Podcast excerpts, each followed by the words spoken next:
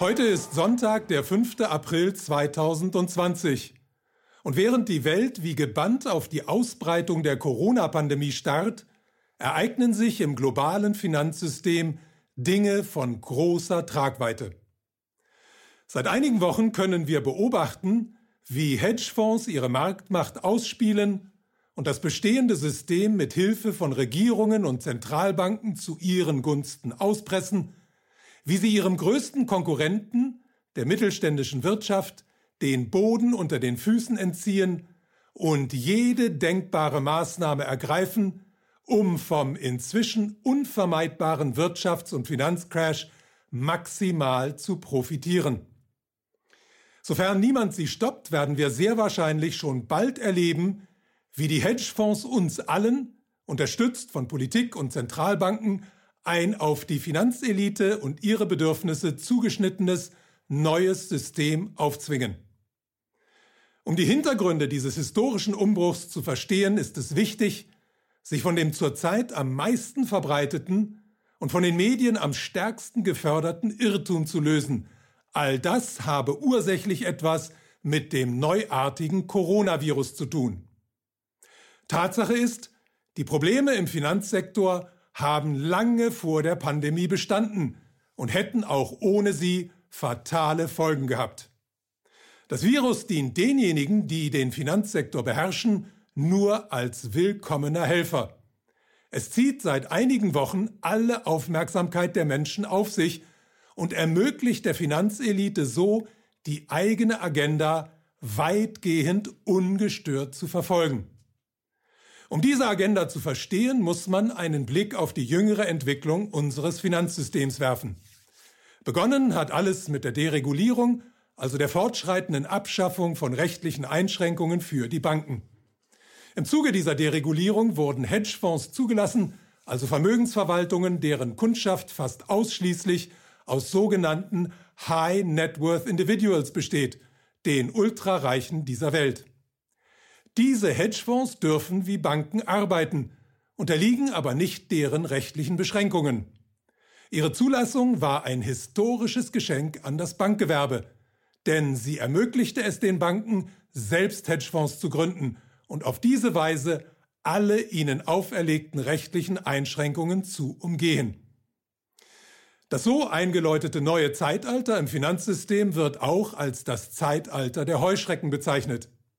Hedgefonds verfolgen nämlich keine festgelegte Strategie, sondern durchforsten das Wirtschafts- und Finanzsystem ständig nach Gelegenheiten, um in möglichst kurzer Zeit möglichst hohe Gewinne zu machen und gehen dabei extrem rücksichtslos vor. Auf diese Weise sind sie seit der Jahrtausendwende immer größer und mächtiger geworden und übertreffen an Finanzkraft heute sogar die Großbanken, die sich mittlerweile zu einem wesentlichen Teil in ihrer Hand befinden. Diese historisch einzigartige Macht bringt aber auch ein Problem mit sich. Dadurch, dass die Hedgefonds sich einen großen Teil des Systems unterworfen haben, sind sie selbst in hohem Maße von ihm abhängig geworden. Und das bedeutet, wenn das System wackelt, dann auch die Hedgefonds. Und genau das erleben wir gerade. In den vergangenen Wochen und Monaten hat es eine Ballung von Krisen gegeben, die das globale Wirtschafts- und Finanzsystem in seinen Grundfesten erschüttert haben. Zunächst hat in der zweiten Hälfte des vergangenen Jahres in vielen Ländern eine Rezession eingesetzt. Normalerweise ist das keine Tragödie, aber in diesem Fall ist die Rezession auf ein überaus zerbrechliches System getroffen, das seit etwa zwölf Jahren künstlich am Leben erhalten wird. Dann ist im Januar mit China auch noch der wichtigste Motor sowohl der Weltwirtschaft als auch des Welthandels ausgefallen – und hat Lieferketten und Handelsketten rund um den Globus unterbrochen. Schließlich hat Saudi-Arabien Anfang März auch noch dafür gesorgt, dass der Ölpreis drastisch eingebrochen ist. Zusammengenommen waren das drei Schläge, die jedes normale Wirtschafts- und Finanzsystem wie einen Boxer zu Boden geschickt hätten. Da das gegenwärtige System aber wegen der lockeren Geldpolitik der Vergangenheit besonders anfällig ist, gleicht es zurzeit eher einem Boxer, der nicht nur auf die Bretter geschickt wurde, sondern angezählt wird und trotz aller Zurufe seines Trainers vergebens versucht, wieder auf die Beine zu kommen.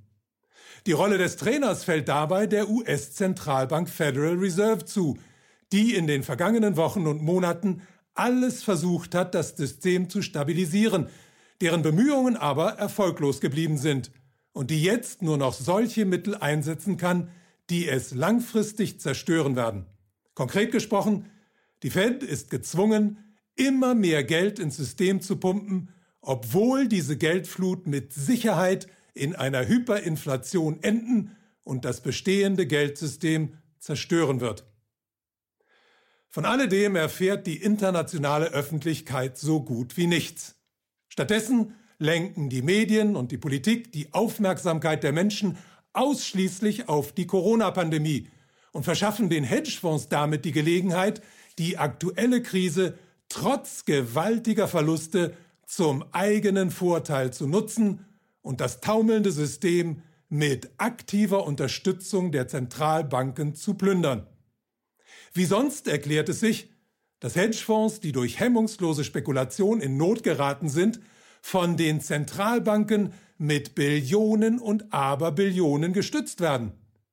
Dass die Federal Reserve und die EZB einen Hedgefonds, nämlich BlackRock, als Berater und Organisator dieser Verteilung verpflichtet haben.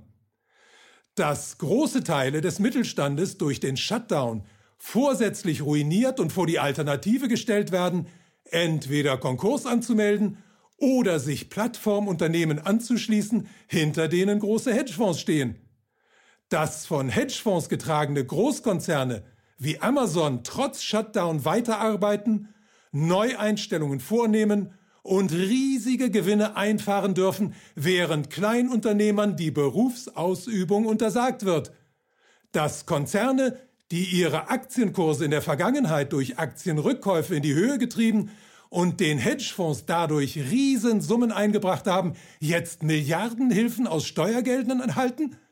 Die Liste ließe sich beliebig fortsetzen und würde immer wieder zur gleichen Erkenntnis führen. Keine dieser Maßnahmen dient der Mehrheit der arbeitenden Menschen und keine trägt dazu bei, das gegenwärtige System zu stabilisieren. Im Gegenteil, die Maßnahmen beschleunigen seinen Untergang und verhelfen denjenigen, die es zurzeit plündern, dazu, bei seinem Neustart in der ersten Reihe zu stehen. Da dieser Neustart aber mit Sicherheit Massenarbeitslosigkeit, das Ende großer Teile des Mittelstands, eine drastische Senkung des Lebensstandards der Bevölkerungsmehrheit und eine weitere Explosion der sozialen Ungleichheit mit sich bringen wird, muss man auf Seiten der Betroffenen mit Widerstand rechnen und als Antwort darauf von Seiten der Politik mit repressiven Maßnahmen. Es sollte einem zu denken geben, dass genau solche Maßnahmen Kontaktsperren, Versammlungsverbote, Reisebeschränkungen, Grenzschließungen bereits eingeführt worden sind unter dem Vorwand des Schutzes der Bevölkerung vor einer Pandemie, aber bezeichnenderweise von genau den Politikern, die in der Vergangenheit alles dafür getan haben, unsere Gesundheitsversorgung durch immer neue Sparmaßnahmen zu untergraben. Die Zeit ist reif für ein demokratisches Geldsystem.